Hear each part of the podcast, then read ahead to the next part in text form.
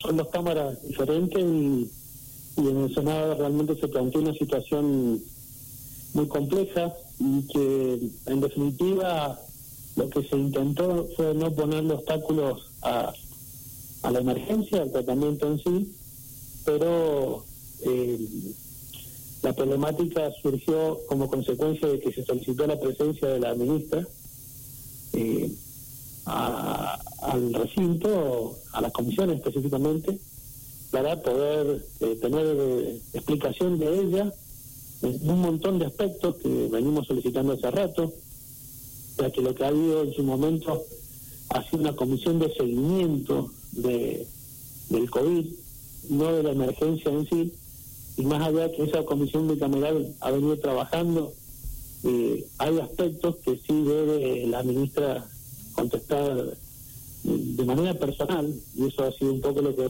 se ha planteado en el recinto, eh, específicamente en la Cámara de Senadores.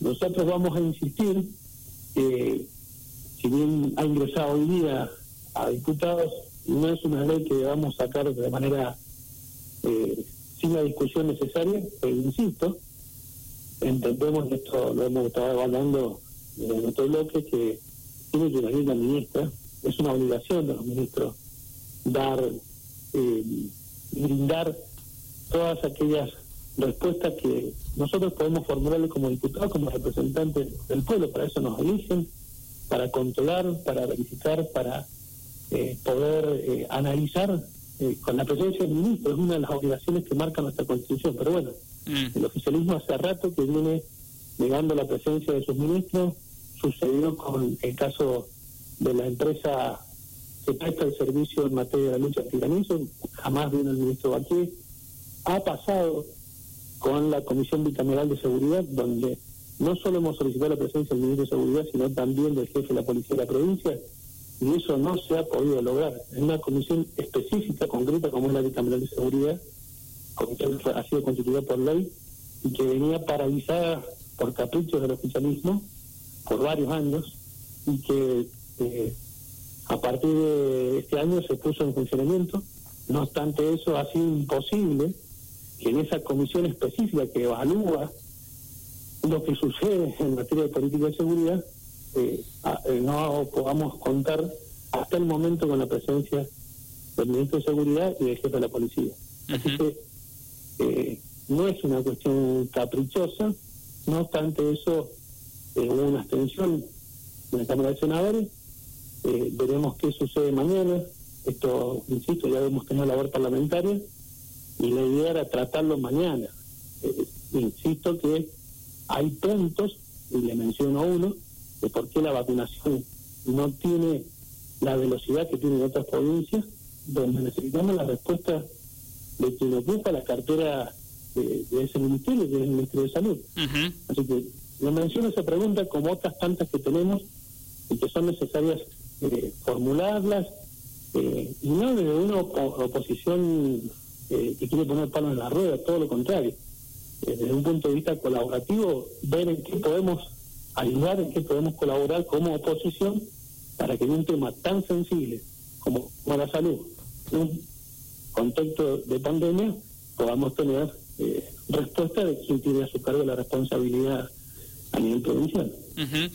Em, o sea, usted eh, fue claro, ¿no? Sostiene que es lenta la vacunación en Mendoza, por más que la ministra sostenga lo contrario, o que pongan las excusas que pongan, o que digan lo que digan, ustedes sostienen que es lenta la vacunación en Mendoza y ese era uno de los temas principales que les hubiese gustado que eh, hable hoy y que van a pedir, van a seguir insistiendo mañana, digo. Sí, como a modo de ejemplo le pongo ese punto, hay otros tantos sobre el manejo de fondos. Eh, nosotros hemos aprobado una emergencia eh, que abarca un montón de aspectos, bueno, necesitamos tener respuesta. Es, un diálogo mínimo, indispensable que existe en cualquier Estado democrático, moderno, institucional, donde legisladores reclaman la presencia del ministro para dar explicaciones. Bien. Eh, no estamos pidiendo nada caprichoso y, nada ilegal, al contrario, la Constitución establece como una de las obligaciones fundamentales de los ministros de presentarse, dar las explicaciones. La verdad que yo yo soy legislador en otra oportunidad, jamás nos ha pasado esto. de que los ministros no vengan a dar explicaciones. Mm. Yo, sinceramente, como legislador, no le conozco, por ejemplo, la voz al ministro de Seguridad. No le conozco la voz. No he podido jamás dialogar con él de manera directa. Esto es, vergonzoso, mm. sinceramente. Sí, eh, sí, bueno, por eso marcaba recién que, mm, eh, digamos, es una situación que se presenta en el gobierno en general, ¿no? No es que sea la ministra de Salud puntual o lo cual es más grave en realidad, porque estamos hablando de más gente que, que tendría que dar explicaciones que no las da. Por supuesto, eh, y, sobre todo en un contexto que en esto está fuera de discusión, muy sensible, de muchísimas preocupaciones, donde suceden. Eh, el otro día hemos visto lo que ha pasado acá en la ciudad de San Rafael, en un comercio muy conocido, ubicado eh, en la calle Chile, donde una persona, como consecuencia de, un potencial asalto, sufrió un infarto, perdió su vida. hay temas muy sensibles donde tenemos que estar y donde los ministros tienen que dar eh, la, dar la cara, dar las explicaciones correspondientes. Eh, sinceramente, estamos pasando en un, momento muy difícil de lo social y creo que ese tipo de conducta no ayuda en nada a lo que reclama la gente y nos reclama sobre todo a nosotros. Diputado, y cuando ustedes eh, piden explicaciones de esa ausencia que que existe, ¿verdad?, de las personas con estos cargos tan importantes y que no se presentan, ¿cuál es la respuesta que reciben, si es que la reciben? Primero que nada, la gran, su gran mayoría no recibimos ningún tipo de respuesta. Eh, tienen mayoría, no tienen mayoría grabada en ambas cámaras. Eh, que lo que sucede cuando solicitamos la presencia se somete a votación y no ganamos la votación. Esta es la verdad. Eh, entonces, sucede esto. Pero, por ejemplo, eh, es muy buena su pregunta, que a una comisión específica, concreta, conformada por ley, como es la Comisión de Cambiar de Seguridad, que no venga nunca el ministro a hablar de cuál es su idea, su visión, cuál es su programa en materia de seguridad, que no podamos conocer eso del gobierno, realmente es una locura. Mm. No ha pasado nunca, sinceramente.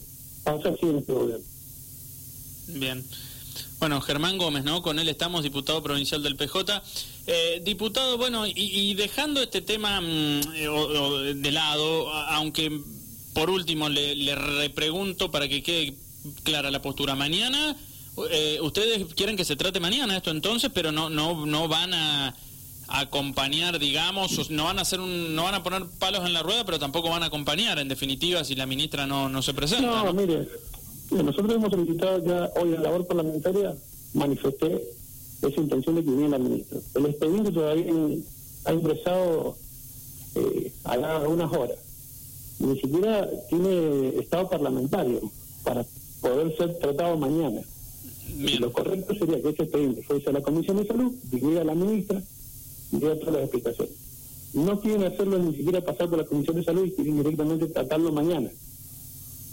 Eh, sin, sin despacho, digamos. más allá de que tiene media sanciones. Bueno, vamos a ver si lo tratamos mañana o no. Nosotros vamos a insistir, eh, manteniendo el criterio que se ha expresado en senadores, de que venga la ministra. bueno, si no se da, ya veremos cómo, cómo lo resolvemos. Va a ser un día intenso, esta es la verdad. Bien.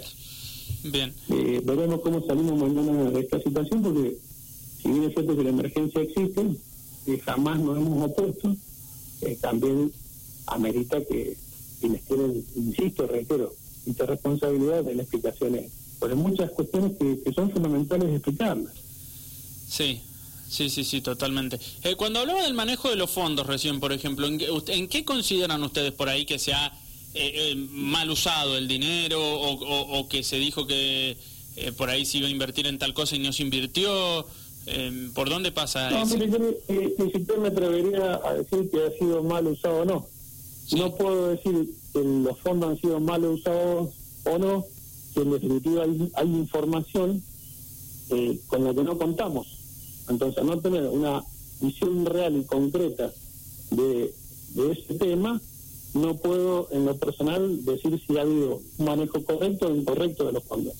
Por eso insisto es necesario tener todas esas explicaciones a los efectos de decir, bueno, hasta acá le hemos conseguido la emergencia, ¿ha habido un buen manejo de los fondos públicos? ¿Sí o no? Bueno, nos falta información, esta es la realidad. Bien. Bien, bueno, eh, ¿cómo están siguiendo, por otro lado, ahora sí, el tema de la pandemia? Mm, usted como representante del cuarto distrito, ¿no? San Rafael, Alvear, Malargüe, que viaja a Mendoza, eh, teniendo en cuenta también por ahí ciertas declaraciones desde el mismo oficialismo, de gente que integra el oficialismo, que es eh, que, es profesional de la medicina inclusive, que trabaja y, vive en parte de eso también y por ahí eh, hace ciertas alusiones poco agradables. ¿Cómo lo están siguiendo al tema? La verdad que, mire, no sé si, realmente merecen darle algún tipo de respuesta a ese tipo de declaraciones porque ya estamos acostumbrados. Eh, creo que son muy malas, muy malas y demuestran una total cobardía, porque creo que eh, avanzan, pero no, no se animan a decir realmente lo que sienten detrás de esa declaración. Para ser concreto, eh, me parece muy bajo eh, pretender que alguien se contagie, que alguien se enferme, siendo representante, habiéndose elegida por el pueblo de la provincia de Mendoza, y a su vez teniendo una profesión ligada a la salud como los eh, es la de ser médico, donde tienen un juramento de, curar, de brindar todo el servicio sin, mirar a las personas. Realmente eh, nos llama muchísimo la atención y sobre todo el oficialismo que no piden disculpas, que no tomen cartas en el asunto, que no, no existe una disculpa profunda este, cuando se hace ese tipo de declaraciones. Pero ya sucedió en otro momento cuando hizo alusión a la cantidad de desaparecidos. Mm. Yo creo que la, declaración en sí que encierra eh, ese tipo de manifestaciones es decir que estoy de acuerdo con determinada situación, pero bueno, no existe el coraje o, el, o la voluntad concreta de expresarse de esa forma y utiliza esa terminología ambigua sin expresar realmente cuál es su voluntad en, varios temas. Evidentemente, eh, está de acuerdo con algunas cuestiones ligadas a la dictadura, y porque entrar a discutir una cuestión de número no tiene sentido. Y evidentemente, eh, en esta última declaración, lo que busca es que eh, una persona que tiene una responsabilidad institucional se enferme, se contagie, y bueno, eso demuestra en definitiva una cuestión de odio, y la política no se discute el odio, no tiene que haber odio, tiene que discutirse política pública sin mirar las personas. Si no está de acuerdo con alguien, está en su derecho, pero no con este tipo de agresiones personales que no conducen en nada, teniendo en cuenta la difícil eh, situación y el contexto que atraviesa la República Argentina. Recordemos la diputada provincial Eve Casado, ¿no? que dijo, eh, díganme que, para algún desprevenido, lo, lo aclaro, eh, díganme que estuvo que el contagiado estuvo con la vicepresidenta, algo así fue el tuit, ¿no? Que, que, no, no lo recuerdo textual, pero bueno, no es muy lejano a lo que estoy diciendo. Eh, en clara alusión al presidente cuando se dio a conocer la noticia que tenía COVID. Y Eve Casado en, Twitter puso textual lo que estoy diciendo. Díganme que el contagiado estuvo con la vicepresidenta, deseándole obviamente el, contagio a Cristina Fernández de Kirchner en este caso, ¿no? Em, pero bueno, eh, más allá de eso y por último, como, como, para ir cerrando, el tema de IMSA que se está hablando, si quiere explique usted brevemente, digo esto para no quitarle mucho tiempo que nos quedan pocos minutos, eh, recuerde lo que es IMSA, digo, y, cómo ve esta idea de reflotar el proyecto entre el gobierno nacional, el gobierno provincial también. Mire, lo estamos evaluando, esto es eh, salvar, es una especie de salvataje de una empresa muy importante que ha tenido, ha pertenecido al grupo Pescarmona, a la familia Pescarmona. Eh, ustedes saben todo lo que hay lo que ha generado esta empresa, no solamente en obras que ha hecho en la República Argentina y afuera, y, todo lo que ha brindado en materia de investigación. Hoy la empresa, en resumidas cuentas, está pasando una situación financiera muy difícil y necesita un salvataje, salvataje que permitiría conservar la estructura de la misma sin generar eh, pérdida de puestos de trabajo y sin generar que eh, muchas empresas que a su vez trabajan con esta empresa, sobre todo pymes, no pierdan esta oportunidad de seguir trabajando.